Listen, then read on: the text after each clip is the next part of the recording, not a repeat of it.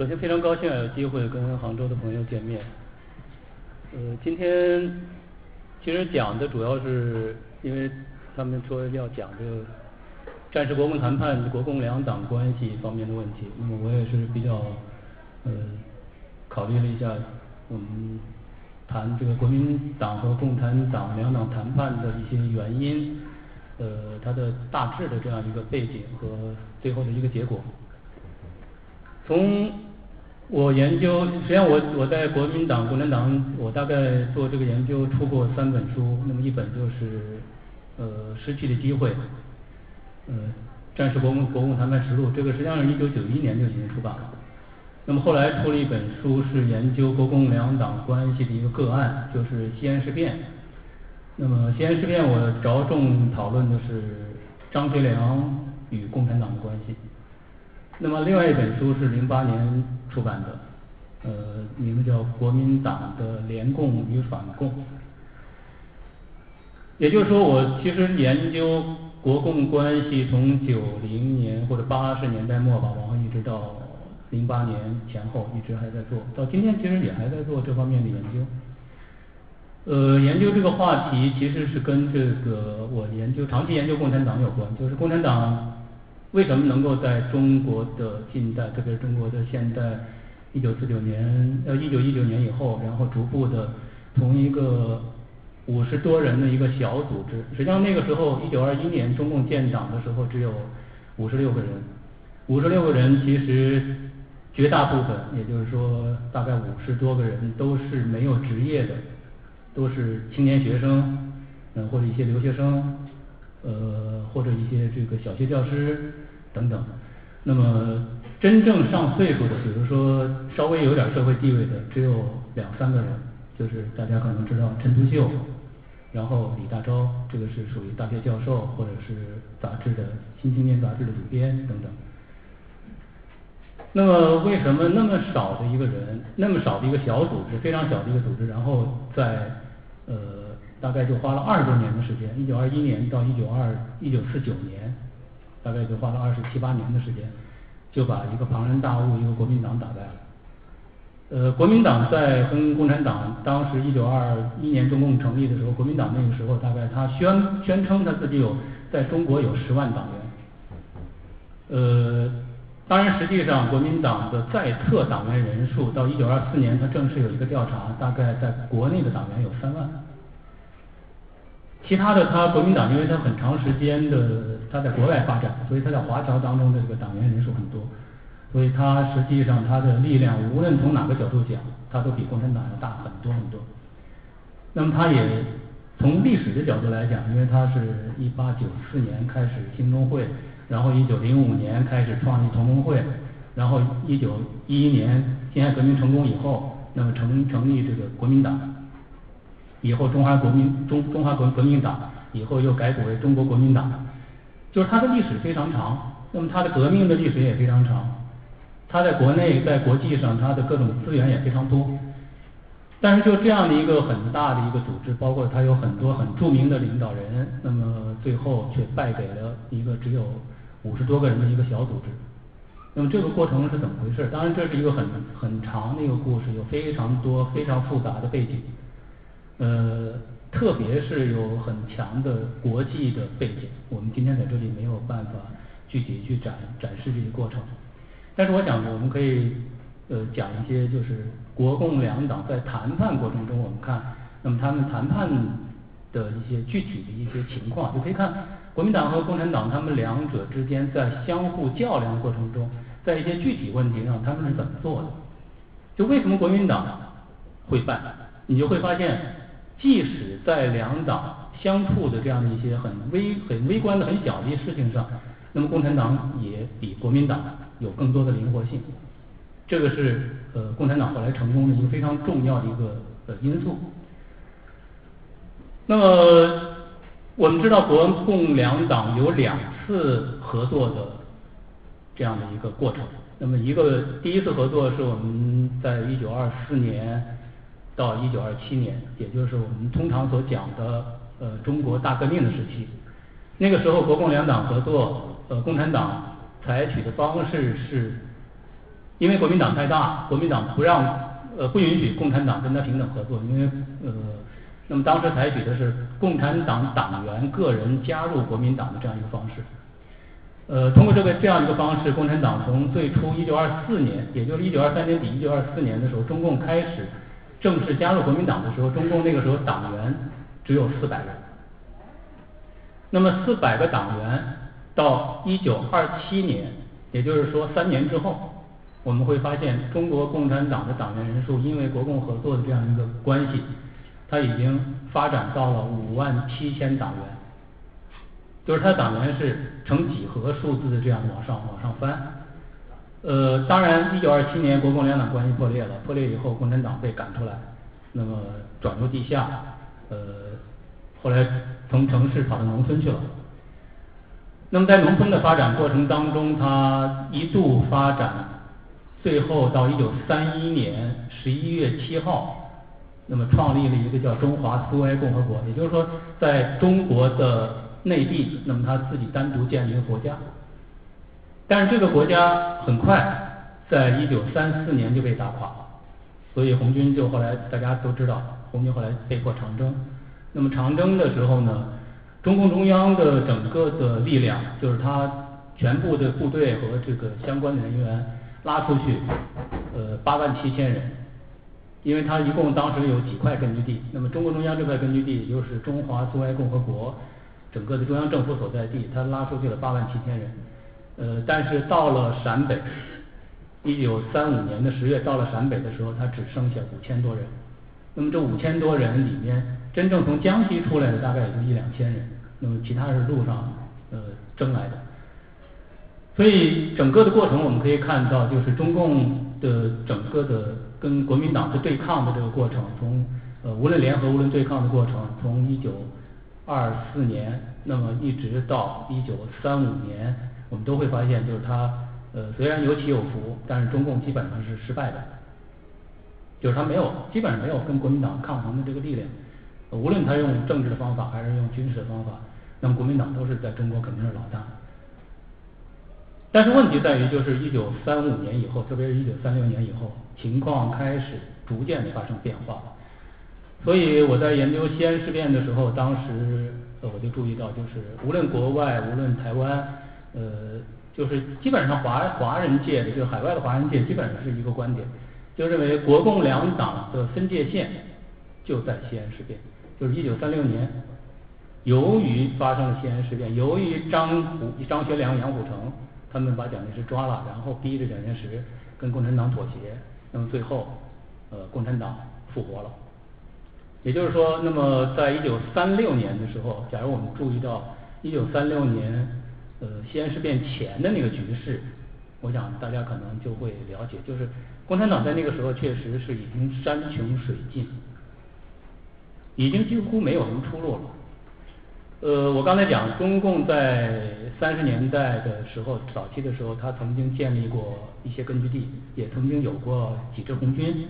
那么这些红军呢，除了中央红军，我们刚才讲到，就是他的这支部队，呃，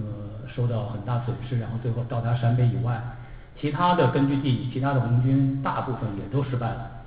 那么失败了以后，然后经过长征，一九三六年的十月份，呃，我们今天大概呃可以说就是说，呃，很多的书里都讲说三支红军，那时候所谓三支红军是呃中央红军，那个时候叫第一方面军。然后还有就是张国焘领导的第四方面军，还有贺龙、关宪英他们领导的这个第二方面军，三支方三支红军从各地从西南从各个地方，然后最后都跟着中共中央的这个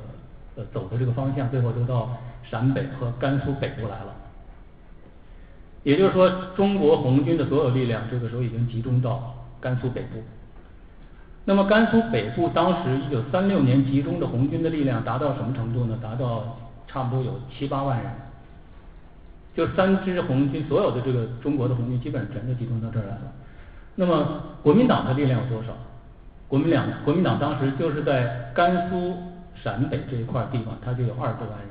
然后再加上跟着四方面军、跟着二方面军来的那么十几万国民党中央军，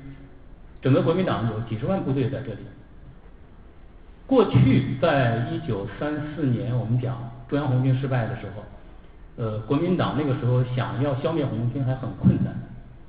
之所以困难，就是因为红军当时在很多好几个地方，中央红军在一个地方，四方面军在一个地方。那个时候没有二方面军，那个时候一二方面军是二军团和六军团，那么他们分别在不同的地方，就几支比较大的红军是在不同的地方。所以国民党要消灭红军的话，必须把他的部队分成好多好多地方。那么如果我们了解当时情况，应该知道国民党他的统治在那个时候其实还统统治力还很弱，也就是说，他实际上他还没有没有可能把各地的军队都集中到自己的统一指挥之下，就是还是有很强的地方势力。也就是说，有些地方的地方军阀其实不愿意跟红军打仗，不听中央的指挥。但是到了一九三六年十月的时候，红军全都集中到甘北来了，国民党中央军那么也追到甘北来了。在这个时候，红军已经陷入山穷山穷水尽了。也就是因为红军的整个当时的作战力，他打地方的一些军阀问题不太大，比如打东北军、打西北的这个十七路军，也就杨虎城的部队，包括打其他的一些就是呃更小的这些军阀。呃，红军有这样的一个比较好的一个战斗力，没问题。但是红军在跟中央军作战过程中，几乎从来都是失败的。所以从这个意义上来讲，那么呃，红军到了甘北以后，所有力量集中在这里，那么他就陷入到一个重围当中。但当时为什么要把三支红军都集中到这么一个地方来？而这个地方大家如果熟悉甘北的地方，应该知道，呃，甘肃北部。包括陕北、陕陕西北部的这个地区，是属于那种黄土高坡的那种寸草不生的地方。那么到处沟壑纵横，从一个沟从沟的这边到那边去，可能要跑上一天两天才能转过去，交通非常非常不方便。呃，因为这种地理条件，也导致了就是整个的呃红军也好，呃当地的游击队也好，或当地的居民也好，粮食呃被俘的这种生产供给非常非常困难。十几十呃七八万人到这样的一个地方来，集中到这个地方来，那么完全不可能解决被俘的问题，呃，甚至根本就解决不了粮食的问题。之所以要这么做，是因为当时红军已经没有其他的发展的途径了，就是他无论在西南，在在四川，在西康，在其他地方，那么还是在我们所知道这陕北这这些地方，那么他没有发展的余地，基本上都被国民党围着。另外一个就是，他当时的这整个的这个呃粮食的供给、背后的供给，包括武器装备的这些供给，他如果没有大的战役打败国民党，他就得不到解决，那么生存非常困难的。到一九三六年十月到这里来，最主要的原因就在于，就是当时已经呃共产国际，也就是中共和中共那个在长期的生产过程中，它是得到苏联援助的，得到苏联帮助的。那么在这个时候，因为红军、中共中央、中共已经陷入到一个很危急的状态，所以他们跟苏联建立了联系。因为陕北、甘北那个地方离外蒙比较近，离新疆比较近。那时候苏联的势力已经到了新疆，那么和整个和苏联比较近，所以呢，苏联和中共中央之间建立了电台联系。那么苏联决定给中央红军提供军事援助。那么当时就呃专门指定了地点。接取苏联的军事援助，那么几百辆汽车呀，什么大量的军火啊，呃，大量的什么被俘啊等等这些东西，所以中共中央就号召这个南方的红军都到这个地方来，因为靠中央红军这中央红军当时只有两万人，那么加上呃如果加上二方面军，如果加上四方面军，那这样的话他们大概有六万人，这样的话双方呃整个几支力量加起来八万人集中到这个地方来，然后一同往。往这个外蒙边界打，如果真的能够打到外蒙边界去，然后接运这些物资，那么得到苏联的援助，呃，中共的力量就能变得很强大，然后就能再继续打回来。原来就是这么一个计划，叫打通国际路线。所有的力量集中到这里来，准备打通国际路线的时候，没想到国民党的力量也都集中过来了。然后在作战过程中。当时作战整个的，因为方位是在这个甘北，准备从甘肃北部，然后越过黄河，从黄河然后一直往北打，从过了黄河以后往往北上，所以那个地方是主要是宁夏地区。当时这个作战方针、作战的这个战战略计划叫宁夏作战计划，宁夏战役计划。那么这个宁夏战役计划在实施过实施过程中，在一九三六年的十月下旬，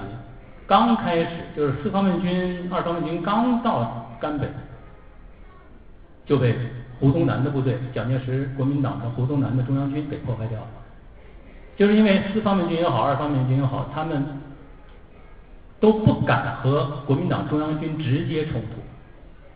那么当时必须让一方面军上来挡住胡宗南的部队，但一方面军距离胡宗南的部队还比较远，而四方面军那个时候呢，他想要尽快的过河，所以呢，当时做了分工以后，就是让四方面军赶快渡河。可是当时的这个整个的部队这个作战的条件，包括攻城的条件非常非常困难。渡河靠什么？靠羊皮筏子。也就是说，你要到呃甘肃北部到周边的村落里去，到处去找那个羊皮，然后把羊皮缝起来，然后往里面打气，然后把它弄成羊皮筏子以后，然后把所有的羊皮筏子串联在一起，然后才能上面坐一些人，然后一。那个这样的话，往往黄河那边过，所以你可以想象到那个渡河的困难之大。羊皮本身就很少，那么筏子做出来时间又很慢，那么在整个的过程当中就被胡宗南的部队追上了。追上了以后，然后胡宗南部队很快就把河口占了，结果就导致了红军一个最惨重的失败，就是红军的四方面军两万一千多人，两万两千人过了黄河了，已经渡过去了，但是另。整个四方面军的这个中央，也就是他那个当时的指挥系统都没过去，两万多人，将近三万人，那么被堵在黄河黄河的东岸了。结果就分成两部分，两部分以后，四方面军的力量就弱了。另外一个就是，呃，我们知道，如果有些同学读过，有些同学读过这个西路军的历史，应该知道，就是红军在整个就这呃共产党的部队在整个军事作战过程中最惨重的一个失败。就是西路军的失败。呃，西路军是由四方面军的两位领导人，一个是大家可能知道叫徐向前，徐向前元帅，后来解放后做了元帅。那么还有一个是政委叫陈昌浩。那么他们俩带着西路军，带着西就是过河的部队，我后来改编成西路军。那么两万多人过了河以后，然后东突西奔，最后被呃这个。当时在甘肃北部的这个马鸿逵，马嗯马鸿逵他们那部队骑兵回民的骑兵给消灭掉了，两万多人，最后就剩了大概四百多人，跑到逃到这个新疆去了，那么被苏联的这个人员接呃接应，后来他们活下来了，其他的人全部被俘或被杀了。那么整个这个四西西路军一损失了以后，那么中央。剩下的中央红军、四方面军、二方面军，二方面军当时作战已经不能做了，就是他的整个在一万多人在作战过程中，北上过程中已经病的病、伤的伤，整个就失去战斗力了。那么中央呃一方面军必须要保护二方面军，同时呢四方面军呃他的主要的前面的作战部队、主力战斗战斗部队，那么过了河，那么剩下的大部分都是这个老弱病残啊什么呃部队的这个作战能力都不强。所以到了十一月份的时候，整个中央红军和呃两支其他的红军，最后被逼到甘肃北部定边盐池两个县荒漠地区，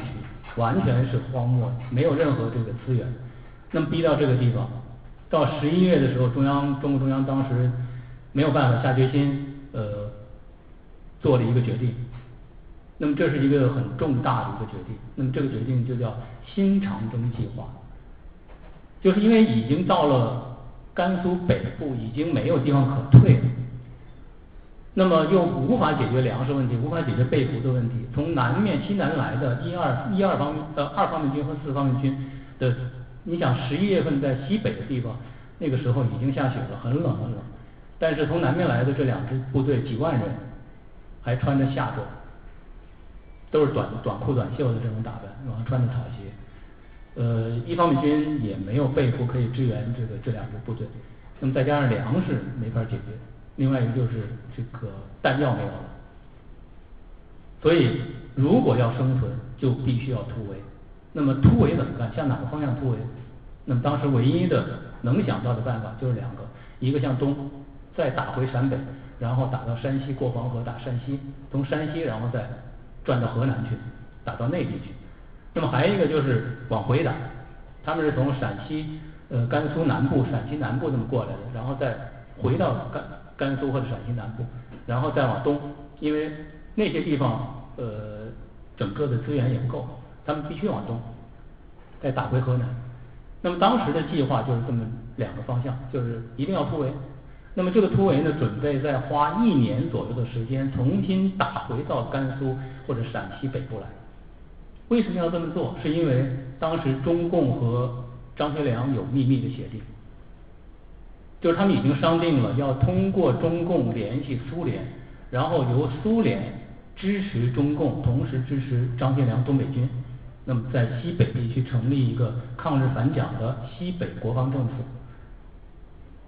那么受得到苏联的支持以后，然后再跟国民党，比如跟南京政府在对抗。他本来是这么一个计划，但这个计划被打破了。而且张学良因为怕国民党中央军，怕这个蒋介石的部队，那么也不敢跟共产党公开联合。那么最后就放弃了这个计划，放弃了。中共中央带着红军自己去打打国际路线。但是这个战役失败以后，那么没有其他出路，他们只好呃又不能和张学良公开的合作，那么只好搞新的长征来解决自己生存的问题。但这里面就有两个比较大的问题，一个问题就是大家知道，一九三六年的时候，呃刚刚发生过一九三五年的华北事变，日本对中国的威胁非常严重，那么很可能呃整个的华北地区都处在日本的这样一个威胁战略威胁之下。因为这样的一个条件，因为这样一个情况，共产党一直在宣传要抗日，一直宣传准备什么什么全国什么嗯枪口对外啊什么这些东西，停止停止内战，枪口对外，一直对外。如果你采取一个向内地打的这样一个作战方法，那么肯定是挑动内战，而不是要呃停止内战。政治上没有一个任何一个好的理由。那么另外一个就是呃非常重要的，就是我们刚才已经讲到了。中央红军包括其他方其他方面军从内地转过来转到西北，走了这么一路，然后基本上弹尽粮绝，呃人困马乏，然后最后部队大部分都损失掉了，百分之九十的部队都损失了，而且他们当年走的路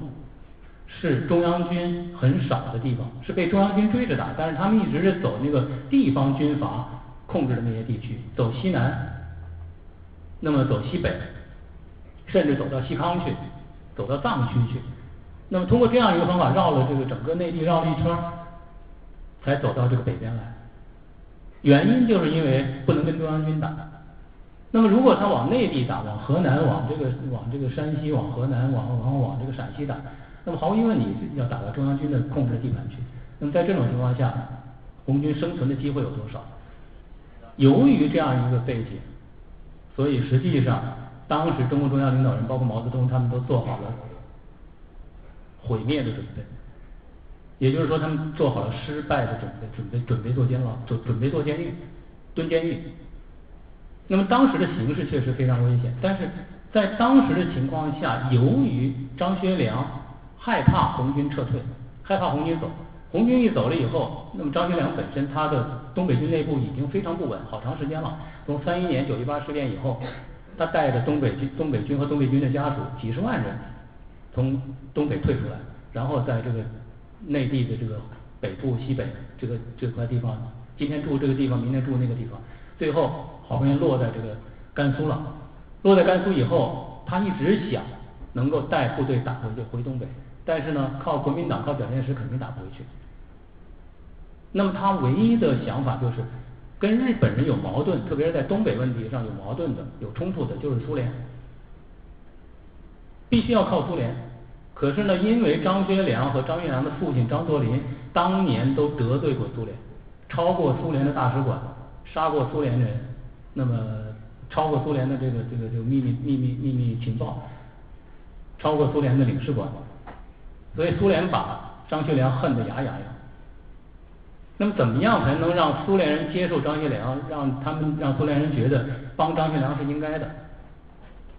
就是因为中共中央和中央红军到了陕北，到了陕北以后，张学良的东北军和中央红军打仗的时候，连打了三仗，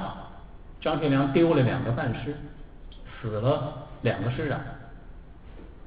那么因为这种情况，他发现，第一，东北军根本不能跟红军打；那么第二，如果东北军要想在这个地方存在的话，甘肃包括陕西北部存在的话，那么他必须要跟红军保持一个和平共处的关系。所以他们之间是在这样一个背景下，最后秘密谈判，然后双方签订停战协定，互相通通商。那么张学良同时给红军提供比如弹药啊、被服啊一些帮助。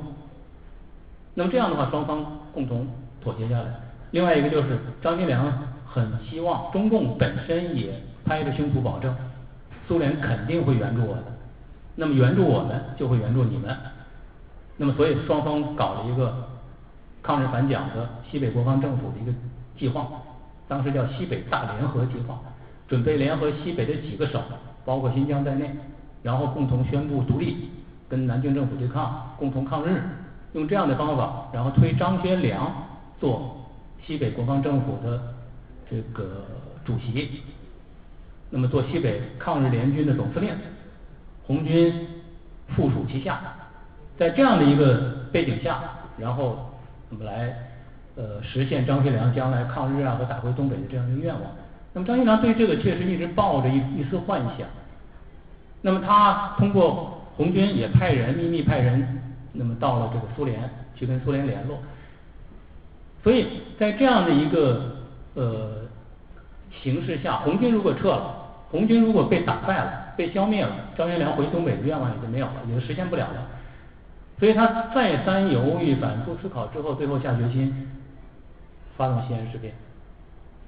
那么当然这里面的过程比较复杂，我没有我不能具体讲。最后，那么一九三六年十二月十二号。张学良趁蒋介石来西安，把蒋介石一行一行人都扣了。那么最终，由于这个张学良、共产党、杨虎城跟蒋介石最后谈判，谈来谈去，最后那么蒋介石同意了，呃，联合红军共同抗日。那么只要红军听蒋介石的指挥，那么就没问题。也就是说，蒋介石到西安来到西北来，本来的目的是。要消灭红军的，他准备组织这个中央军、地方军，然后共同的做一场比较大的战役，然后把共产党彻底消灭掉。但是没想到来了以后被这张学良抓了，抓了以后，然后呃为了解脱这样一个困局，那么最后跟张学良他们谈判，谈判的结果做了一个妥协。这个就是国共两党历史上最大的一个转折。所以有一些西方的学者呃就把这个。把这样一个西安事变称为中国现代史的转折点。就现代历史本来从一九二七年国民党取得中央政权，然后呢开始陆续统一统一中国，那么到一九三六年、三七年，国民党包括蒋介石，他在中国的地位，按照庞德刚教授的说法叫做如日中天，所有人都相信蒋介石是中国的领袖，那么南京政府是中国的中央政府。尽管那么地方实力派、地方军阀他们还是跟蒋介石有些这个格格不入，但是不管怎么样，只要是中国人，特别是在日本的威胁下，那么这样的一个形式、这样的一个呃态势，大家都承认。那么公开的没有人不承认蒋介石是领袖，那么公开的没有人不服从国民党的南京中央政府，也就是中国统一的局面已经基本形成了。所以在中华民国史上有一个说法叫做“黄金十年”，就中国经济发展也好，中国政治的统一的这样一个趋势也好，那么在一九二七年或者一九二八年一直到一九三七年，这是一个发展非常好的一个阶段。尽管这个阶段受到日本的侵略，那么有非常多的次数的这个民族危机，但是不管怎么样，呃，总的发展趋势是好的。就在这过程当中，那么发生了西安事变，然后蒋介石做了妥协，妥协以后就开始了我们所谈到的国共两党谈判的过程。那么因为西安事变，我们就已经其实可以做一个分析。呃，我的书里没有具体讲这样的一个呃环节，就是这样的一个这个这个这个呃道理性的问题。你比如说，国民党本来。假如我们从政治斗争的这样的一个逻辑，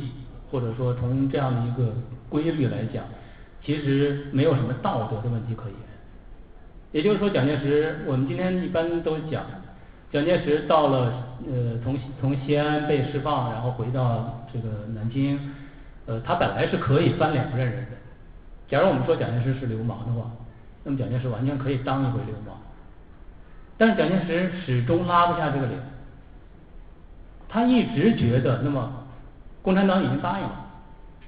周恩来跟他拍着胸脯保证，那么红军绝对服从中央政府，呃，绝对那么承认蒋介石是领袖。然后呢，在后来的，就是一九三七年开始，因为蒋介石西安事变之后，那么他必须要解决西北的问题，因为西北当时已经成了一个共产党东北军和杨虎城十七路军的一个独立控制的一个地盘。中央军的势力进不去，那么为了解决这个当时这样一个局面，蒋介石就采取了一个西北善后的一个策略，就是第一把东北军调出去。东北军原来是从这个湖北那边调过来的，那么进了那边以后跟共产党就搞在一起了，所以他必须要把东北军调出去，而且在西北地方最强大的一支武装就是东北军。那么把东北军调出去，呃。共产党和东北军和十七路军这个三位一体的军事共同体就瓦解了，而且东北军的很多人也不愿意跟共产党搞在一起，所以呢，调出东北军是很容易的事情，名正言顺没有问题，只要张学良同意就行。而张学良呢，也因为觉得他把蒋介石扣了，然后道德上自己有污点，那么必须得陪着蒋介石回去。所谓负荆请罪，那么他就真的就跟着蒋介石就回了南京，结果回了南京以后就被国民党军事委员会就扣了，那他也回不去了。那么在这种情况下，张学良当然也只能同意把东北军调出去，所以调出东北军没问题。那么第二个就是十七路军，十七路军本身没有太多战斗力，但是呢，十七路军里面有相有相当一部分人很左倾，跟共产党关系很好，所以呢，蒋介石的办法就是要把杨虎城调走。就是杨虎城，你不能在，不能继续在呃这个陕西做省长，你不能继续待在那个地方，你要你要出去。那么杨虎城呢，受到当时的这样一个整个的东北军一走，呃，他的地位就不稳了。共产党不管怎么样不是合法的，那么杨虎城被迫宣布他去出洋考察，所以杨虎城也撤了。杨虎城一撤，十七路军就分解了，就被国民党中央军收收编了，所以。这样的一个背景下，那么最后就剩一个红军。那么剩红军，当时就是有一个非常复杂的问题，就是这红军怎么办？国民党的很多人就主张应该趁机把红军消灭了。但是呢，蒋介石包括当时的负责谈判的一些国民党人就认为，呃，这样这样做不不仁义不君子。那么这里有一个很重要的问题，就是。蒋介石他为什么这么想？这首先第一个原因，就是因为当初在跟张学良谈判的过程中，蒋介石很大程度上是借重了两宋，就是他的太太宋美龄。宋美龄跟张学良关系一直很好，长期就是宋美龄原来不认识蒋介石，就认识张学良，所以他们的关系一直很好。所以呢，宋美龄亲自从南京冒险飞到。西安去救蒋介石，然后跟张学良谈，所以当时负责谈判的两个人，一个是宋美龄，一个宋美龄的这个哥哥这个宋子文。那么他们两个人跟代表蒋介石跟张学良跟周恩来他们谈判，那么谈判的最后结果就是这么一个结果。然后呢，承诺保证张学良保证共产党的这个安全，蒋介石不会反悔，都是两宋承诺的。那么两宋承诺以后，他们出于道义上、道德上的考虑，他们就要求蒋介石必须保证，你不能反悔，你不能把张学良杀了，你不能跟共产党翻脸。那么蒋介石碍于这样的一种关系，那么同时呢，呃，我们也会注意到，后来蒋介石把杨杨虎城杀了。那当然是到一九四九年，他关了好多年以后，最后撤离撤离这个大陆的时候，那么他手下人把杨虎城杀了。但是呢，他把他实际上当初最初的时候是想想把这个张学良、杨虎城都弄到台湾去，但是不管怎么样，首先第一个，张学良蒋介石杀不了。蒋介石在五零年代，就是他退到台湾去以后，他给那张学良专门写过一个写过一封信。就张学良当时在说他这个这个事情什么，他已经做了检讨了，什么应该让他自由啊什么。蒋介石写了一封信，当时那个信里信里想那个话，讲的直白的说就是，你知不知道这么多年，好多人都要把你杀了。如果要是呃听那些人的话，你早就死了。就是因为我，我始终不同意，就没没杀你。你到现在你还提这个要求，提那个要求，你就待着吧，什么要求也不要提，老老实实的反省。就所以一直把他关在那让他反省，一直反省到蒋介石去世。但是不管怎么样讲，确实没杀他，没杀他，这里面家属的这方面的这个亲属的这种压力是很重要的一个原因。但是由此我们也可以注意到一点，就是蒋这个人在处理很多事情上的时候，他其实特别优柔寡断。就是他对很多事情，包括在西安事变发生之前，其实我们现在看到的档案材料可以看得很清楚，就是。其实他早就知道张学良跟共产党之间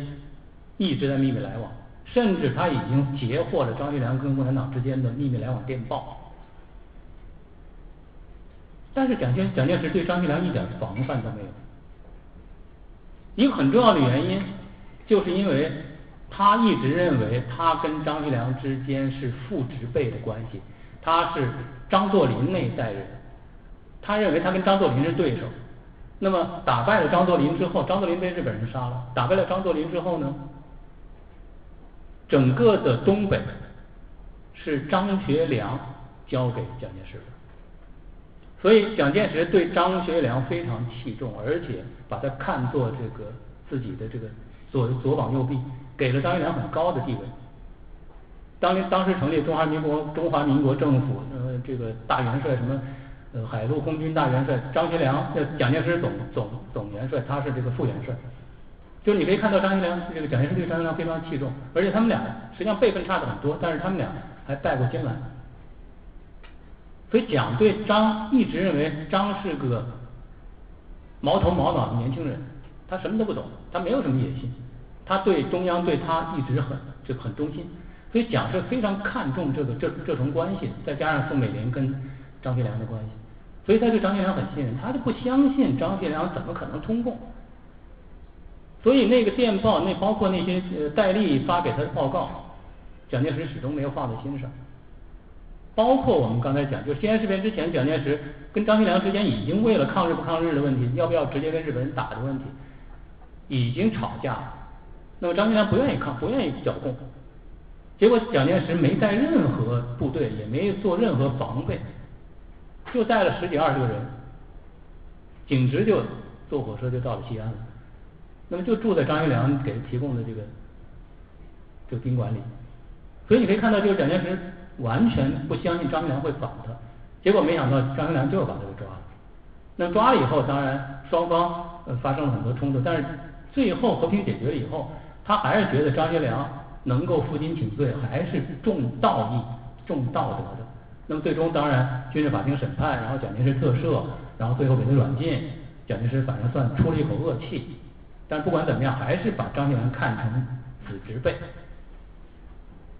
所以从这样的一个关系来看，我们可以看到，就蒋介石在处理这些问题的时候，他非常重这个亲缘关系，什么这个师生关系，非常重注重各种各样的这些跟道德有关的这些各种各样的这个这种关系，他感情上东西非常非常看重。那么，包括跟中共的关系也涉及到这方面的问题，就是他为什么在西北已经把西北这个其他的这个力量瓦解掉以后，他不去想办法解决中共的问题，而是一定坚持用政治谈判的办法来解决？原因也就在于，呃，他认为中共已经做了承诺，这是第一。第二呢，呃，周恩来是他的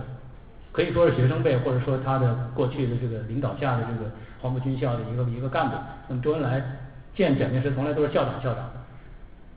所以他认为这个这个这个人是不错的，没有问题，他不会骗人。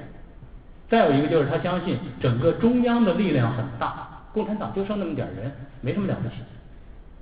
所以蒋介石把这些问题，他后来在写，在五零年代五五五五年五六年写这个说在中国的时候，他检讨这些问题的时候，他就特别呃检讨的就是他没有想到共产党后来会一下子会翻起来，他觉得共产党已经没有力量。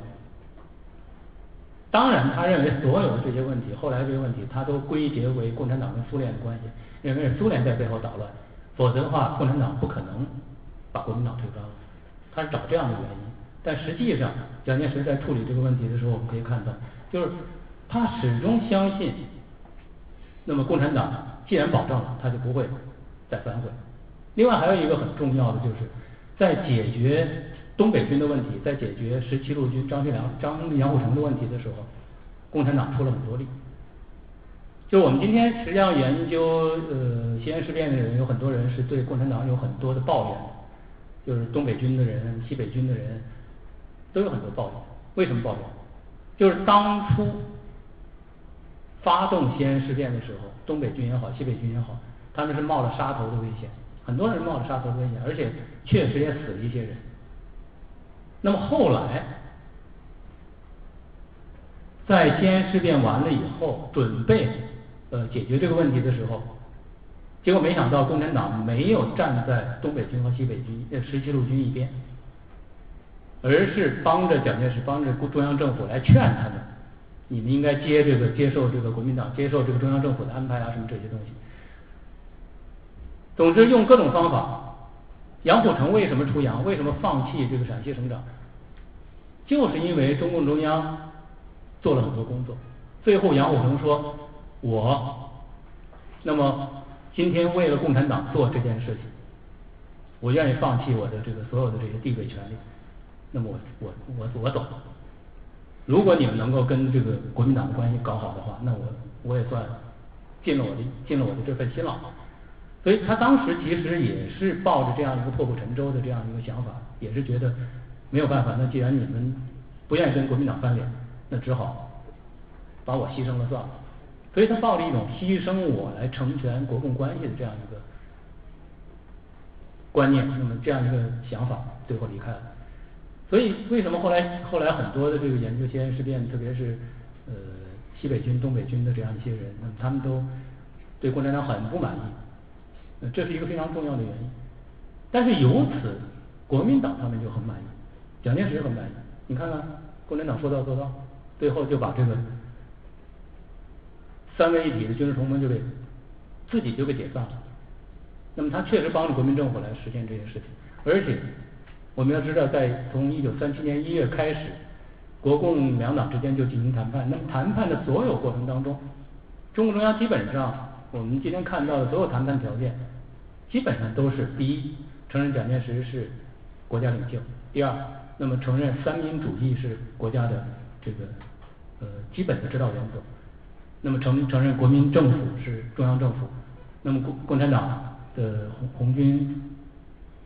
这个编这个这个番号要取消，那么苏维埃政府取消等等等等，改编为国民党的这个地方军，呃，国民政府的地方地方武装，然后改改制成为国民政府底下的地方政府。所以我们后来看到的所谓陕呃陕甘宁边区政府，就抗战期间陕甘宁边区政府，它其实是中华民国底下的，也就是中央政府底下的陕甘宁边区政府。那么八路军也好，新四新四军也好，它都是国民革命军的一个部分，他们都按照这个呃实践，按照按照这样的一个承诺，最后都呃确确实实去实践了，去去照着做了。那么在整个谈判当中没有出现大的这种波折，也就是说，国民党方面提什么条件，中共基本都答应。那么最后，当然这个谈判呃一直向着比较顺利的方向发展。所以蒋介石他没有理由，找不到任何理由说我再用武力的方法再去把共产党解决了，没有理由。而在谈判的过程当中，共产党和国民党一直在斗，斗什么？就是中共始终很清楚一个最基本的东西，最基本的一个原则，这是不能改变、不能放弃的，就是枪杆。就其他东西我都可以放弃，都可以做各种各样的变通，但是军队我不能放。国民党最初实际上早就在一九三五、一九三六年，在也就我们刚才谈到的国共两党还在呃你死我活的这个拼杀的这种情况下，双方就在秘密的进行接触了，希望能够达成一种妥协，但是实际上双方始终解决不了问题。解决不了问题的原因在哪？就在于国民党提出的条件很简单，就是国民党要收编共产党的军队，红军要不收编。那么中共提出来不能收编，中共的要求是改编，收编和改编一字之差，但是这个实质上差别非常非常大。收编也就是说整个军队要由国民党来领导，来支配，包括整个编制，包括整个的这个领导阶层，那么所有的军官通通都要换掉，由国民党。等等等等，也就这个军队就变成国民党的军队了。改编不一样，改编就是他只是对这个部队的编制做一个调整，然后部队的指挥官基本上还是原来的。那么国民党在过去和各地军阀的这个关系当中，一直是采取两手并行的方法，能收编就收编，不能收编就改编。我们知道。国民党一直在整个的抗日战争，包括解放战争这个后来的三三十年代一直到四十年代，整个过程当中一直存在着地方势力派、地方实力派的问题。那么地方实力派其实按道理，经过抗战，特别是到解放战争的那那种情况下，就后来这个战后的情况下，已经不可能出现了，就是国民党的整个军事的体制已经全国化了、统一化了。那没有任何一个，包括阎锡山都不可能说单独的割据一块山西一个省，然后单独的进行这个部队的这种征召啊，什么什么这种补给啊，什么这些，已经不可能了，基本都全国统一的。那么在全国大致统一的这种情况下，国民党的军队还是四分五裂。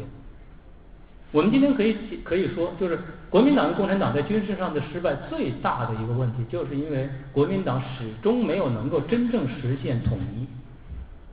就是他他的所有统一都是形式上的，名义上他是统一的，但实际上地方的实力派、地方军阀，他们始终相当一部分人都控制着军队，也就是说，他很大一部分军队的这个这个这个这个编制问题。他是通过改编决定来来决定，比如说大家可能知道有个叫李宗仁，桂系军阀，那么包括阎锡山，那么这些大比较大的这些军阀，长期以来他们的部队都是由他们本省人，也就是他们原来的那些领领导人在支配，他们都没有进没有收编，没有完全变成国民党的中央军。所以，国民党军队里面一直存在这个派系的问题。这个派系还不是那个，呃，我指的是地方的这种派系。那么，这种派系的存在，就导致了后来国共两党军事决战的时候，共产党轻而易举的就可以把国民党军队瓦解掉。所以我们如果大家去看这个什么解放战争的那种那些那些军事方面的那些呃故事的话，你会很容易的发现，国民党军队到处都有起义的。投诚的什么什么战场临临战场变节的等等，做内应的等等，很多将军很多领导人，那么临时就跟共产党串在一起了，然后就把国民党的防线就给交给国交给共产党了，那么共产党一下子突破了，所以很多大的战役国民党失败都是因为它内部瓦解，而这个内部瓦解最主要的都不是中央军，中央军的特别是黄埔系的干部，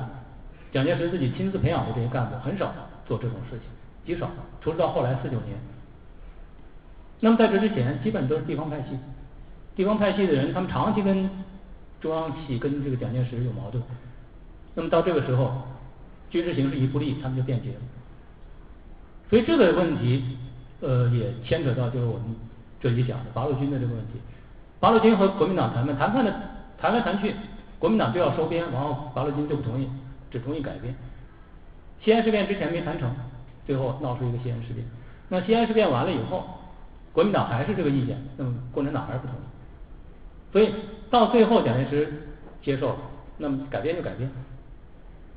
改编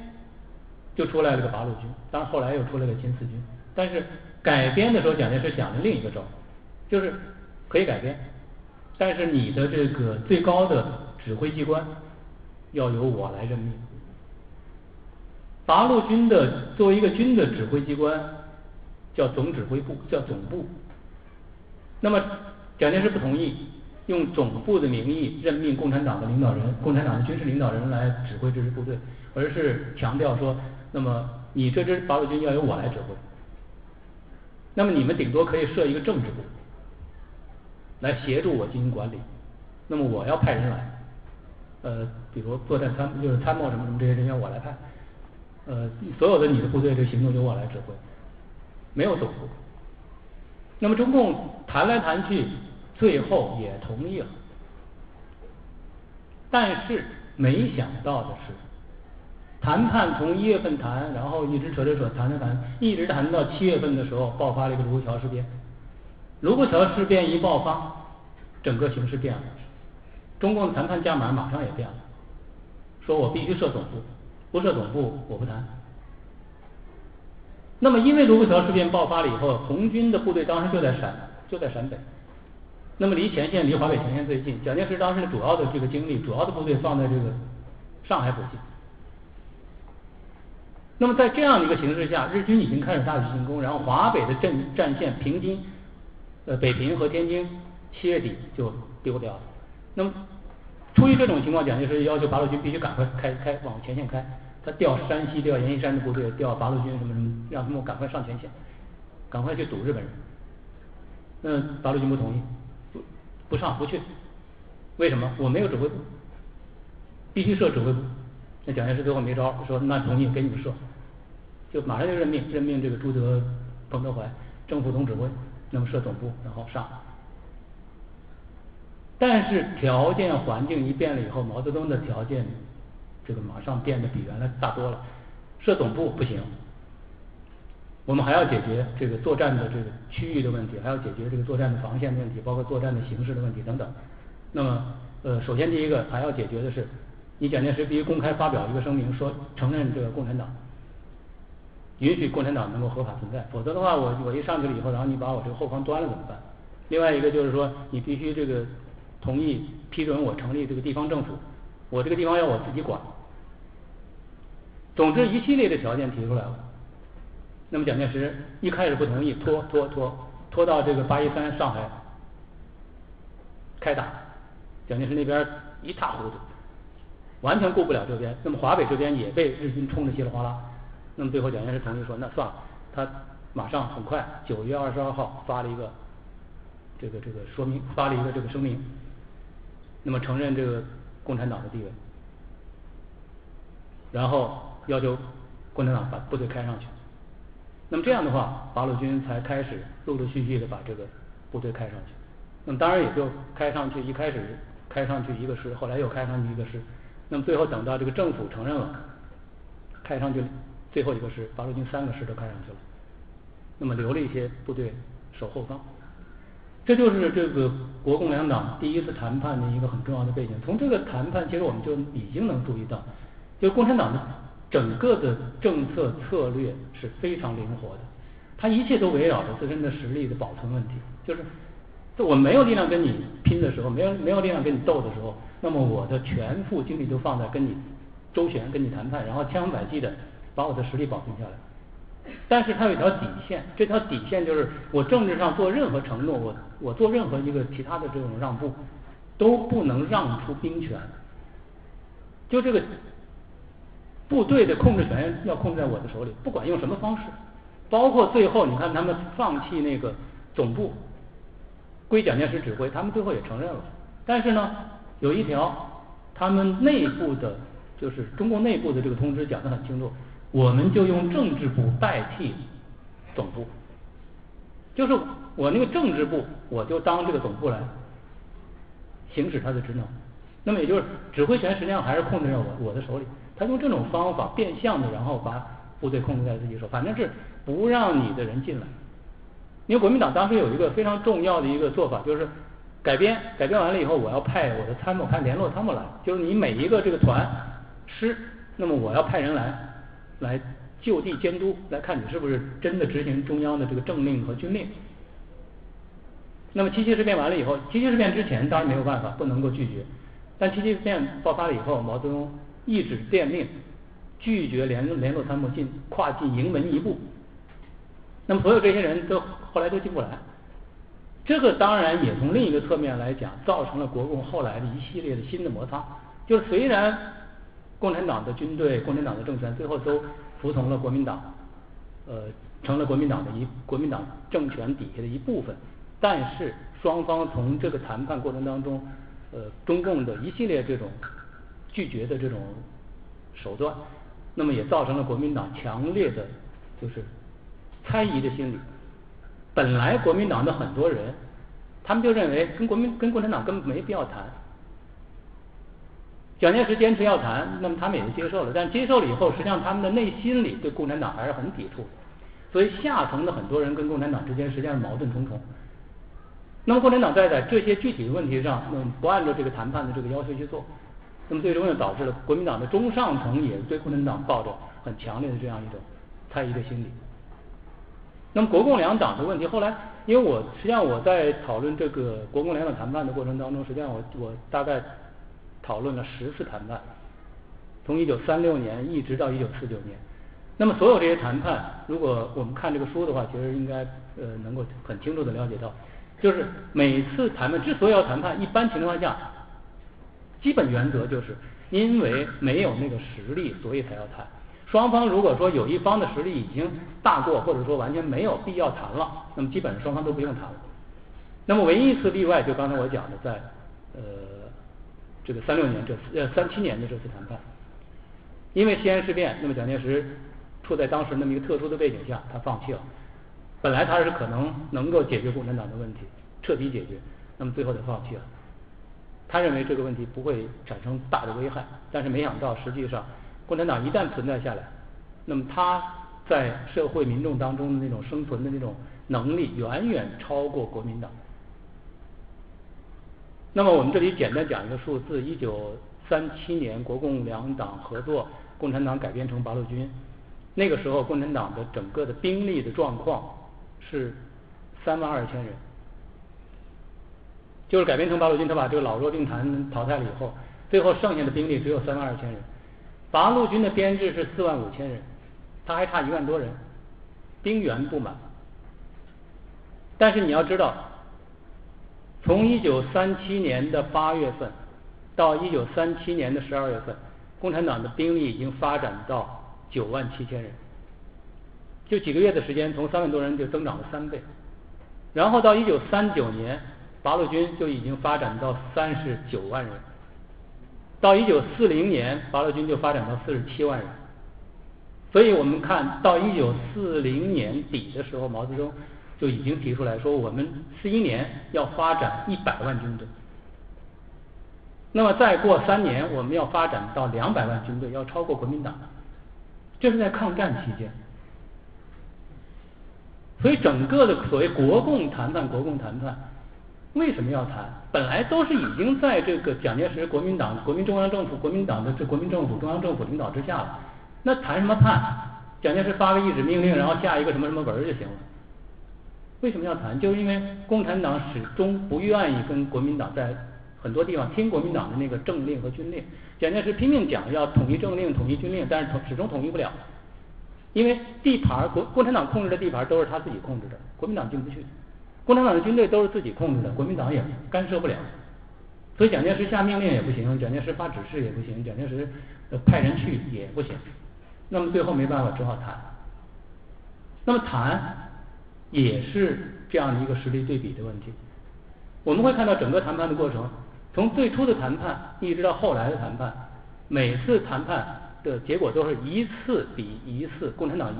的这个态度一次比一次强硬。要求一次比一次高，为什么？就是因为共产党的兵力一次比一次多，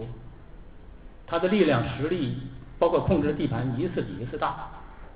就随着这个整个战争形势，这个整个这个军事形势发展，中共的很多这个敌后的这个力量越来越强大了。那么到了四五年，呃，到到了一九四四年的时候，毛泽东当时已经提出一个口号，叫做“我们这次抗战，这次抗战我们一定要把中国拿下来”。就你可以看到，就是到四四年的时候，毛已经相信战后的中国是共产党的，而不是国民党的。只不过那个时候，中共自身的力量还没有达到能够一步夺取全国政权的地步，所以还会有一系列的各种各样的谈判，包括一九四五年抗战胜利后重庆谈判等等。那么这里面有很多就是因为外国的压力所造成的，所以从这个意义上，呃，我们也可以注意到，就是中共其实它的整个政策都是围绕着一个实力的原则，就是我有多大力量。我就提多高的要求，没有力量的时候，我的要求就低；有力量的时候，我就要求就高。我的总的目标是夺取全国政权，这个目标从来是不放弃的，一直在。包括在一九三七年中共力量最弱的时候，毛在内部讲话里讲的都是要准备夺权，只不过现在我们夺不了权，但是将来我们要夺权。所以从这个背景，我们就可以了解到为什么一直到一九四九年，那么中共。到四九年的时候，一九四九年，呃，那次最后一次谈判的时候，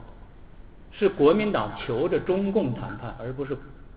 中共要跟国民党谈判。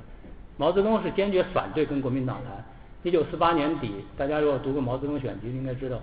四八年十二月三十号的毛泽东发表过一篇文章，叫做《将革命进行到底》。什么意思？就是绝对不要跟国民党谈判，他们都是落水狗，要痛打落水狗。为什么后来四九年还是谈了？是因为苏联的压力，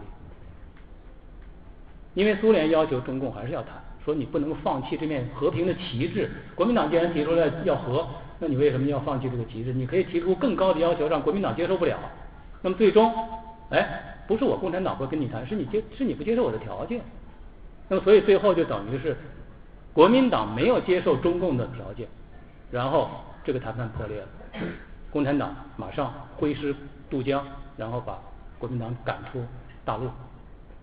所以从这个过程来讲，如果从我们从这个大的背景，其实可以看到，就中共它的策略非常灵活，远比蒋介石国民党高明的多，也确实是不像蒋介石那么迂腐。蒋介石很多的在很多问题上处理上，我们可以看到，就是他常常会抱着一个很呃很。怎么说？就是说他在他他认为他处在道德的高点上，他认为他始终是守道德的。所以你看他在日记当中骂共产党，从来都是骂共产党是一个不讲道德的、非人伦的，如何如何，觉得完全是不讲实话，完全是一群骗子。他基本都是这么一种心理，把共产党从心底上他就，当然是后来了，后来基本上把共产党恨死了。但不管怎么样，你可以看到，就是蒋介石绝对不是毛泽东的对手。就他的这些策略方面，在这整个的这些呃基本的这些呃斗争的方法上，那么他呃肯定是斗不过毛泽东的。好，我我今天就讲到这里，谢谢大家。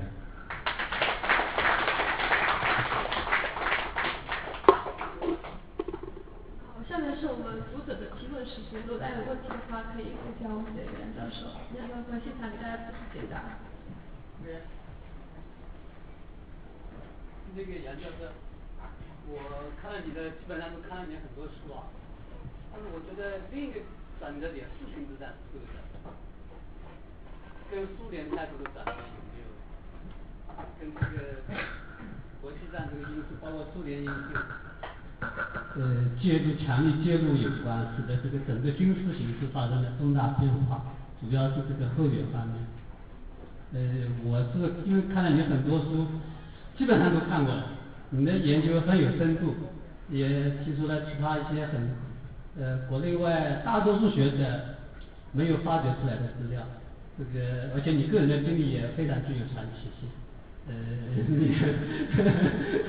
所以你今天这个今天来今天来讲说，我是想方设法赶过来。好，谢谢，呃，谢谢。那个呃，因为今天讲主要就讲这个谈判策略的问题。实际上，我刚才一开始讲，其实还有很多复杂的原因，不是一个单纯的一个谈判策略能解决国共两党胜负的问题。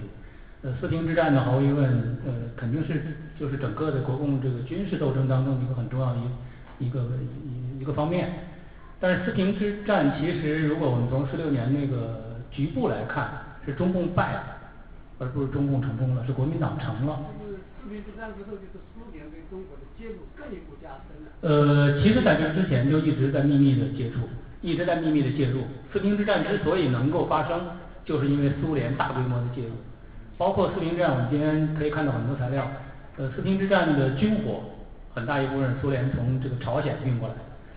呃，就是整个的这个东北的共产党后来为什么能控制东北，很大程度上跟苏联有关系。对，哪个朋友举手试一下就好了。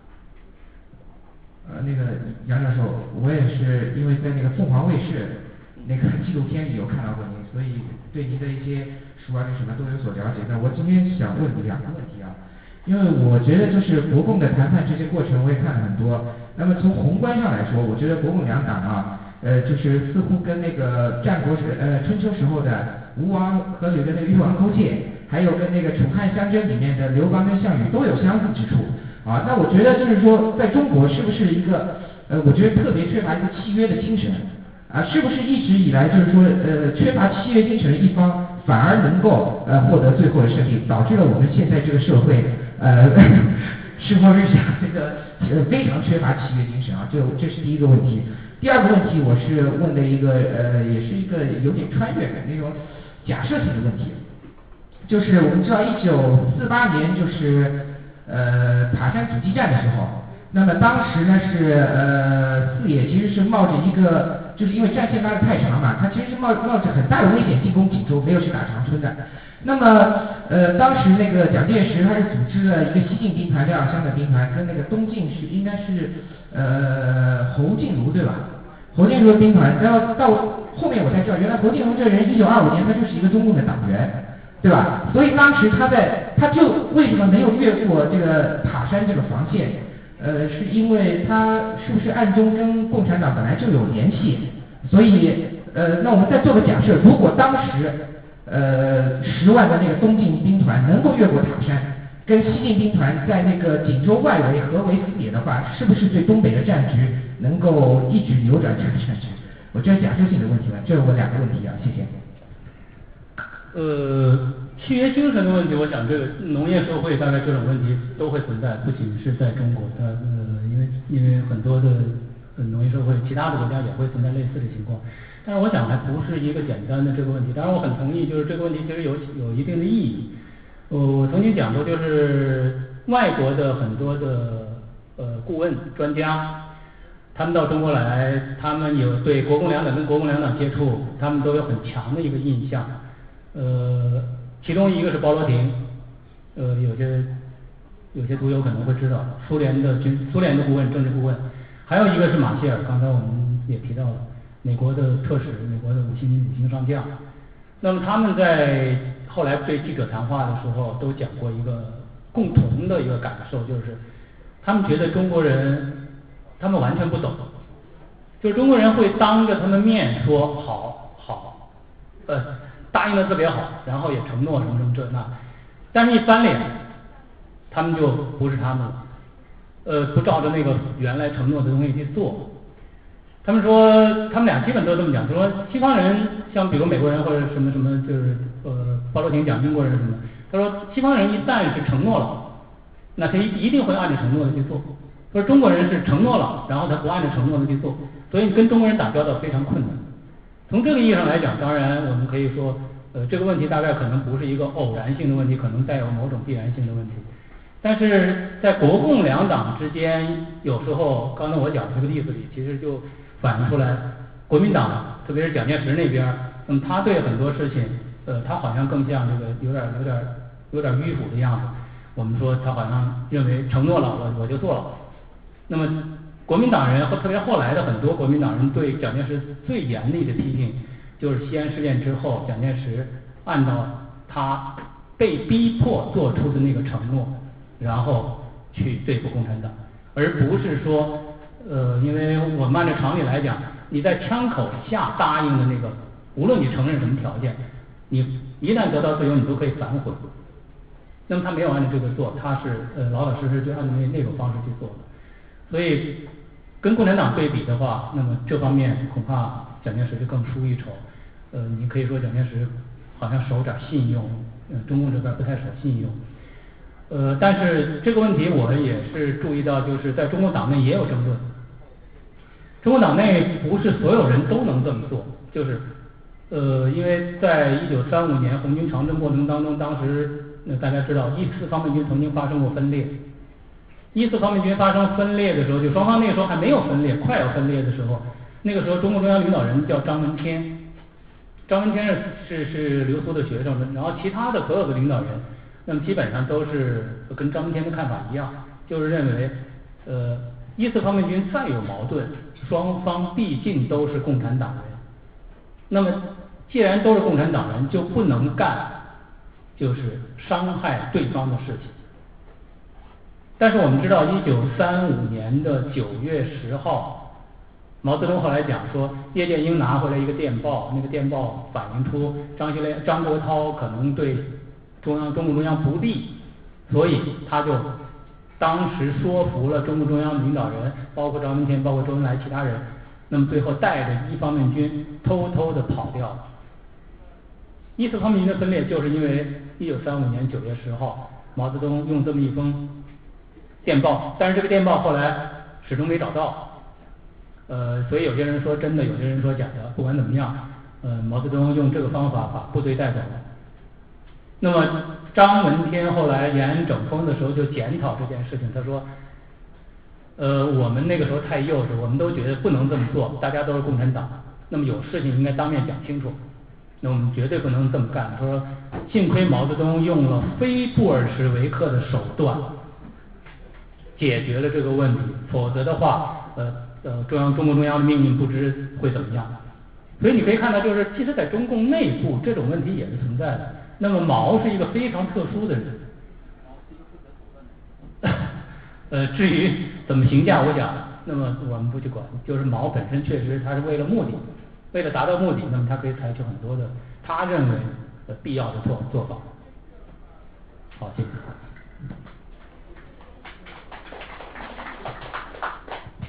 杨教授，我有个问题，关于解放战争的。我大家知道那个重庆谈判的时候，我记得原来课本上学过，当时嗯中共的那个正规军只有一百二十万，当时国民党是四百万，而且解放那个嗯抗日战争那个胜利之后，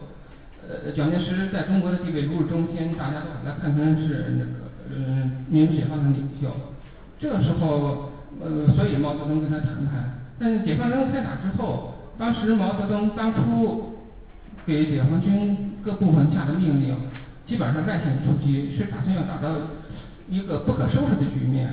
就是要达到和和平目的，给给这个陈毅的山东解放军，给粟裕的华呃华东解放军，让他们外线出击。当时我记得是要打到徐州去，造成这么一个局面，让国民党收拾不下，所以说造成一个和平的局面。但是为什么后来？毛泽东是从什么时间开始认识到，凭中共的力量可以打败呃呃国民党军，可以把这个战争演变成一为一场这个夺取全国解放政政权的战争？这个是什么事？战役什么事件促成他改变改变这个看法的？您有没有这样的判断？呃，其实你刚才讲的这个情况比较复杂，就是呃，中共抗战胜利的时候，他大概那个时候军队大概一百万人左右，他不到不到一百二十万人。呃，国民党军队那个时候也没有四百万人，因为他其实国民党的军队不满编的情况非常严重，他虽然有那么多的那个编制，但是实际上不满编的情况非常严重。另外一个就是国民党抗战结束以后，很快就进行了复员，所以复员以后，实际上他整个的部队兵力大概是二百多万人。那么中共在一百多万人的情况下，又利用抗战胜利，呃，收编伪军啊，什么什么地方军啊，什么各这些，然后用各种方法，然后很快扩编。所以双方的兵力其实从人数上来讲，后来不是差别特别大。那么这是这是一方面，再一个方面就是，呃，中共其实一开始的时候没有很强烈的、很明确的一个想法，认为我可以很快打败国民党。这个是经过了一个过程。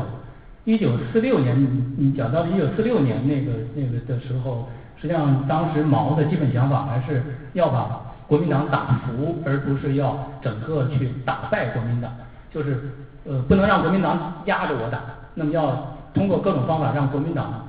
就你讲不可收拾的那种局面，然后最后造成一个和平局面。和平局面的条原这个整个的目的，当时的目的是要跟国民党分割而治，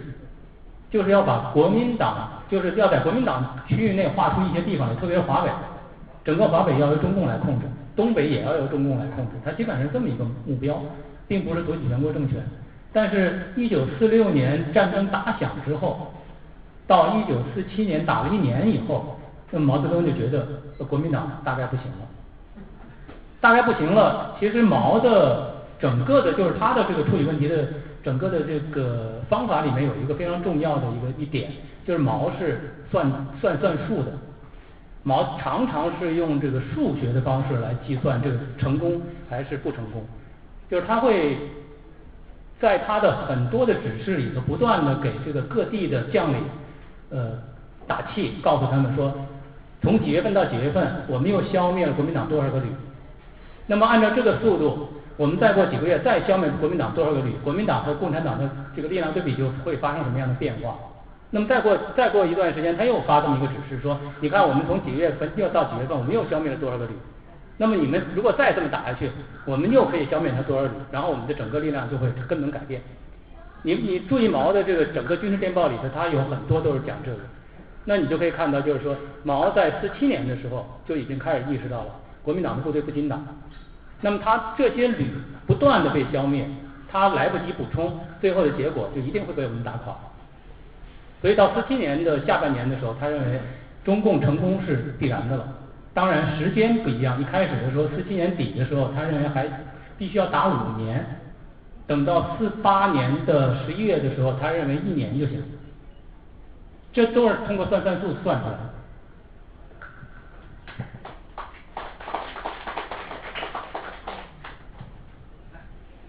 嗯，杨老师你好，我是一个嗯历史的一个爱好者，所以有一点自己的这种困惑，想请嗯请教一下。这里可能你说到一点点历史哲学上的一个东西，嗯，我是这样想的，说在四九年以后，呃建中中共建立的这个政权是个半神学政权，但是在七八年以后提出，七八年以后它逐渐失去这个半神学的背景，直到提出这个所谓的三个代表之后，基本上是用一个世俗的。的利益的要求来要求所有人，这个也就是说，他逐渐使用一种希望大家活在当下的一个形式，是嗯就剥离掉了人们和历史之间的关系。然后目前我看到，嗯，杨教授这本书呢，我看过之后，我觉得就是说，杨教授做的第一个改变是，就是说在历史描述上文历史文本描述上的一个改变，但是嗯，是用一个相对来说比较客观的角度来观看。没有之前的一种就是说价值观先行的一种方法，但是呃，我同时想知道，就是说我我当然认同这种方法是就是说历史的正确书写方式，但是呢，就是说我觉得呃，这个同时会产生一个问题，就是说如果去掉了一些价值观的一些先行的一些方法，那么在之前的这个神学政权这个呃政治背景之下，呃，我们再去掉价值这个部分，那么一个完全单独立的一个历史。过程跟我们现在今天的人的生活，跟他们本身的生活生命对于历史之间的关系，是更加的那个就是被剥离的更加彻底了。就对于很多人来说，他们不认为历史跟他的未来有关系，或跟他今天本身的生活跟他的生命是有关系的。我说我的困扰大概是这样的，所以我自己读历史会逐渐觉得有一种嗯虚无的一种感觉出来了，所以我自己觉得很困惑，我就想向您请教。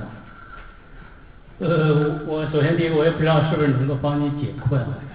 呃，这里头有一个问题，就是我们做历史的人，其实更重要的是想要把历史能够还原，就大致的我能够把一个比较真实的情况能够展现出来。呃，我们想，我们的想法就是说，如果说你不了解这个历史的真相的话，那可能你会被很多你所讲的，无论是理想主义的、意识形态的、神学的，或者各种各样的这种虚无的呃。空泛的这种教条的这种说法被他们所呃呃误导，因为我们实际上我们今天为什么就是说呃今天就是这种跟传统的中国党史、传统的什么什么这种现代史的著作，我们现在很多不同的这种观点、不同的说法、不同的解读，大家很重视。我想其实很大一个程度就是因为过去那些东西大家觉得很多东西不真实，那我们发现确实还是有一些讲的比较真实的故事。讲的比较真实的历史，那么这是我觉得就是跟今天大家的关心、跟大家生活有一定关系的这样一个很重要的原因。就并不是说呃我们完全放弃了对过去的那种意识形态的呃那种解读。呃，另外还有一点就是我们其实我们我的想法是，呃我们在谈历史的时候，其实我从来不否认过去人本身的那种你叫神学我叫理想主义的这样的一种抱负，就是实际上无论毛也好，无论其他的人也好，他们在那个年代他们都是有理想的。那么这个理想无非就是可能是一致的或者不一致的对立的，这都可能。但是不管怎么样，他们都有很强的一种政治抱负。那么这种抱负驱使他们去为了自己的那个目标奋斗。他们无论是呃认为应该道德的去奋斗，还是应该不道德的去奋斗，这个都次要的。但是我想的话，他们那种理想的那种精神、那种追求、那种呃做法，到今天为止，可能很多人，特别是他们的后代，很多人还是很很，我们在网上可以看到很多人认为那个还是很值得纪念的。呃，另外就是假如我们。回到现实当中，我是觉得我们今天当然今天的社会跟那个社会已经非常不一样。今天大家关心都是现实的问题，即使从现实的问题角度出发，我想的话，我们也不能否认，今天还是有一些人有理想，只不过他们的理想追求信仰可能不是毛他们那个时代或者蒋那个时代他们那种理想信仰追求，他们可能换了另一种东西，甚至可能是有一种宗教的那种理想追求都有可能。呃。但是更多的人是生活在现实当中的。那么这个现实当中，我们回到历史当中去看的时候，我一直觉得，我们今天很多做法其实很荒谬。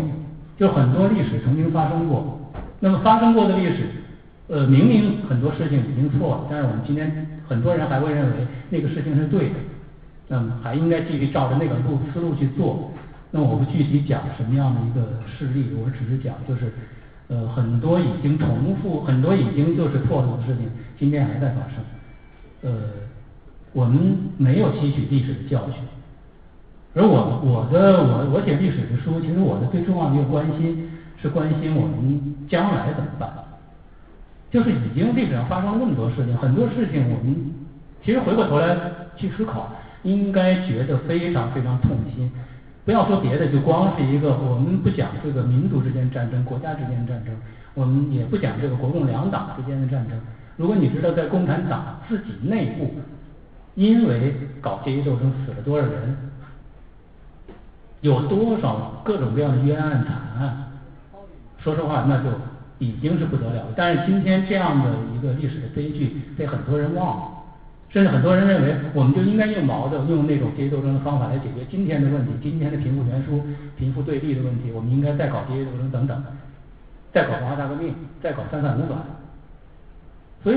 我觉得我们做历史的人一个非常重要的一个责任，就在于我们要把过去的那些事情讲出来，让大家知道。对，应该让大家知道，无论无论如何，很多事情不能再重复了。我们应该认识到人。人权、人的生命、人的自由，他自他这种价值所在，而不应该因为我们的理想去伤害其他人。好，谢谢。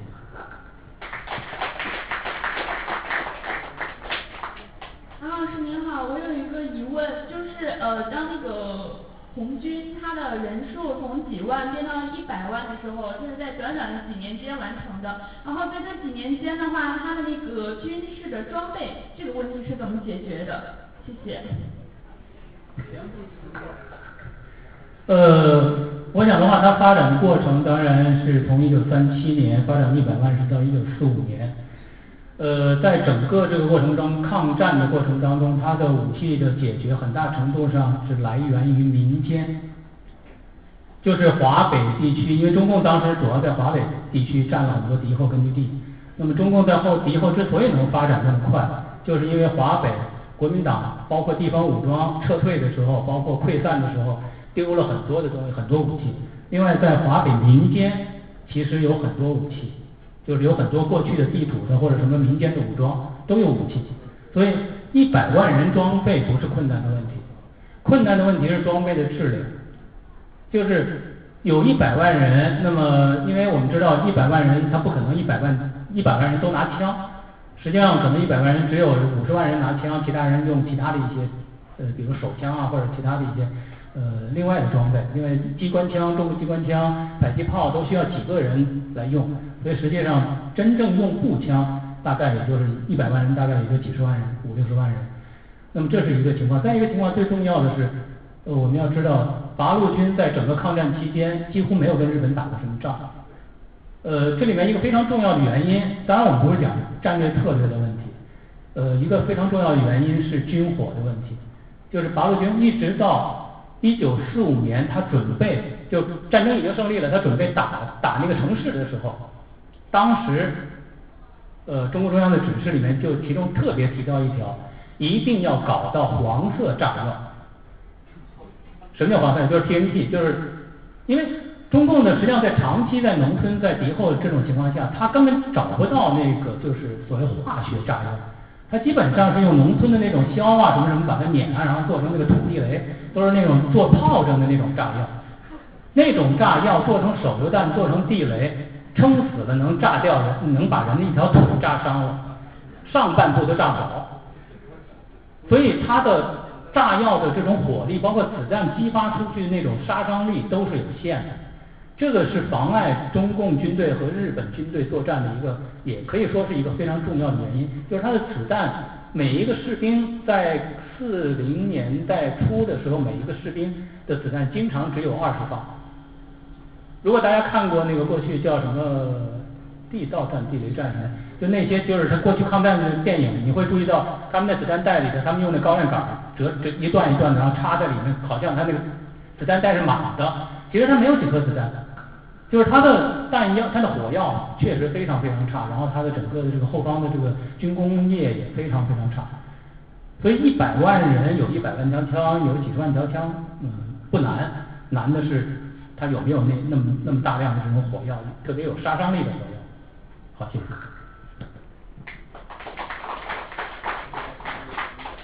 杨老师您好，就是关于您的讲座中提到一个西路军的问题，就是西路军徐向前他写过一个关于西路军的回忆录，就是就是这这一手一手的资料的话，您觉得这个徐向前他写的回忆录这个可信度是怎么样的一个问题？还有一个问题就是说，这个西路军关于西路军他呃损失过半的这个问题的话，会不会？就是有人就是很容易从负面的角度来猜想那个毛的本人的那种想法，然后会不会是因为就毛觉得西路军过于强大，还有比方说他之前跟张国焘斗智斗勇的过程中，觉得张国焘这个人野心很大，所以所以他暗中那个有那种想，嗯，利用那国民党的势力来削弱西路军的这种想法，谢谢。呃，我知道，因为确实是有一部分人有这样的想法，而且有这样的书。我讲这样的逻辑，但是我一直不同意，因为从我看过当时的几乎所有的电报，因为当时的主要的指挥联系是通过电报的方式，那么我也看过当时的一些会议记录，呃，没有这样的记录，就是在当时的情况下，首先第一个西路军能够形成，就完全是一种意外，本来不是四方面军要渡河，你要知道，在一九三六年十月份的那个时候。其实特别想得到这个苏联军事援助的是一方面军，彭德怀拼命的想赶快把一方面军渡过去，而且一方面军离渡河口最近，但是最后因为四方面军不愿意跟胡宗南部队打，所以他们撤得非常快，最后一方面军不得不在毛泽东的指挥下去堵胡宗南的部队，所以这种情况下导致了四方军很快占了河口，然后渡河了，所以四方军变成两部分。跟毛泽东的战略没关系，跟毛泽东的计谋没关系。那么另外一个就是西路军过了河以后，那么形成了当时那样一个孤悬在这个河西的这样一个局面。呃，里面有一个非常大，就是徐向前他们有很大意见的，就是本来他们如果说不在不在河西停留，然后直接就往这个甘甘西走廊那边打，打到新疆去，他们相信一半以上的部队可能能打过去。但是因为呃，当时为了配合中央红军在甘肃北部的这个坚守，所以呢，他们就一直被放在这个河西，这个就是河河黄河西北西岸，就没让他们走远。那么在这种情况下，他们后来被马家军给包围了，所以他们认为就是这个损失跟中央指挥失误有关。呃，那么这个问题可以从几个方面来看，就是我们可以从徐向前的角度来看，那么中央指挥确实有失误。但是我如果我们反过来从当时中共中央的角度来看，那么中共中央已经，我刚才讲，中共中央当时已经在十一月份的时候已经限在定边、定边和盐池那两个县城那么小的地方，他根本没有活动余地了。如果说西路军不牵制一部分国民党军的话，那么他的危险更大。那么所以从这个意义上来讲，呃，中共中央是不会让西路军赶快去新疆的。那么从军事战略上，他一定会让西路军做战略配合。所以这个恐怕也不是计谋的问题。所以我想的话，所谓毛的计谋，这个大概这个说法不成立。好，谢谢。由于时间有限，我们就问最后一个问题好不好？好的。那个呃，你你好，梁师呃，我想问一个问题，就是一九四六年签订的那个中苏友好条约这个问题啊，就说王世杰当年跟那个苏联政府签订这个条约的时候，就说把外蒙古呃把外蒙古彻底的分裂出去了。这是呃我们中国牺牲了一个很大的这么做了一个很大的牺牲，蒋介石做了很大的牺牲来换取那个苏联对共产党的一个不支持这么一个态度。但是后来的历史表明，呃苏联是他是背嗯背弃了这个条约，他仍然呃采取了对共产党支持这么一个态度。那我对我比较困扰的是，就是说呃就是蒋介石他们那批人，宋子文他们那批人跟苏联签订。这么个条约的时候，他们当初难道就没有想到过，呃，就是没有想到过苏联会背信弃义？他们仅仅是寄希望于依靠苏联的信用。我觉得这个这个这个呃呃那个蒋介石他们这这批人，呃，我觉得对不起走的太错了，呃，这个不要看了，谢谢。呃。我想这个问题很难回答，就是因为呃，你说蒋介石他们应该不相信苏联人，呃，蒋介石他们确实是从骨子里就不相信苏联人，但是在当时那种背景下，你让蒋介石不相信也难，就是你你不割让，那么苏军占领了东北，苏军不撤怎么办？这对蒋介石当时是非常大的一个挑战，而且当时蒋介石还面临另一个大问题，新疆。因为在一九四四年以后，实际上苏联红军已经进了新疆，然后在新疆支持整个这个三边地区，呃，建立东土耳其斯坦共和国。所以实际上蒋介石当时面临的不是外蒙的问题，外蒙是早被苏联占了，早在苏联的控制之下，根本就不在中国的控制之下。所以外蒙同意不同意，对蒋介石，对当时中国没有损失。但是蒋介石要争的是东北和新疆，所以他那个时候倒不是说完全是因为让苏联承诺不援助中共，他真的相信苏联肯定不援助中共。我想这个大概不是蒋介石最最根本的一个考量，他的考量首先第一个就是东北和新疆。那如果东北和新疆苏联做了承诺，这跟中共问题、国内问题不一样，就是已经变成一个外交问题，变成一个国际问题，美国、英国都会干预。就是假如这个条约签订了，这个就是一个国际条约。国际条约，那么它会约束苏联，就是比如说东北，他苏军进了东北以后，他必须按照规定时间撤出去。那么新疆问题，苏联必须要放弃对新疆的这种干涉，直接的干涉。那么从这个意义上来讲，蒋介石认为这个条约无论如何都是必须要签的。那么当然，外蒙的问题后来成为一个历史性的问题。实际上，国民党一直耿耿于怀。后来，一九五零年搞了一个在联合国搞了一个控苏案，控告苏联违反条约的这样一个案子，然后联合国还通过了。那么，搞控苏案其实主要的原因就是因为他认为苏联没有按承诺做援助了中共。他举了很多例子，就是苏联怎么援助中共。但是不管怎么样，呃，国内问题，这是国内问题，就是。你没有办法最后落实苏联是怎么援助的，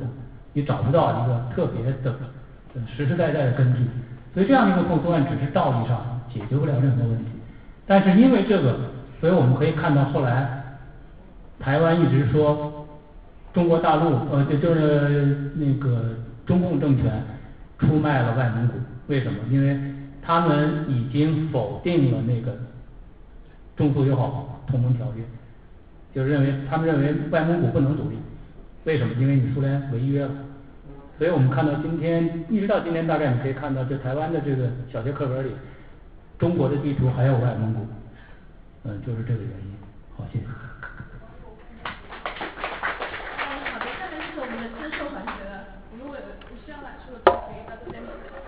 就去那边把蟑螂带到那个先说好吧，他也要休息一下。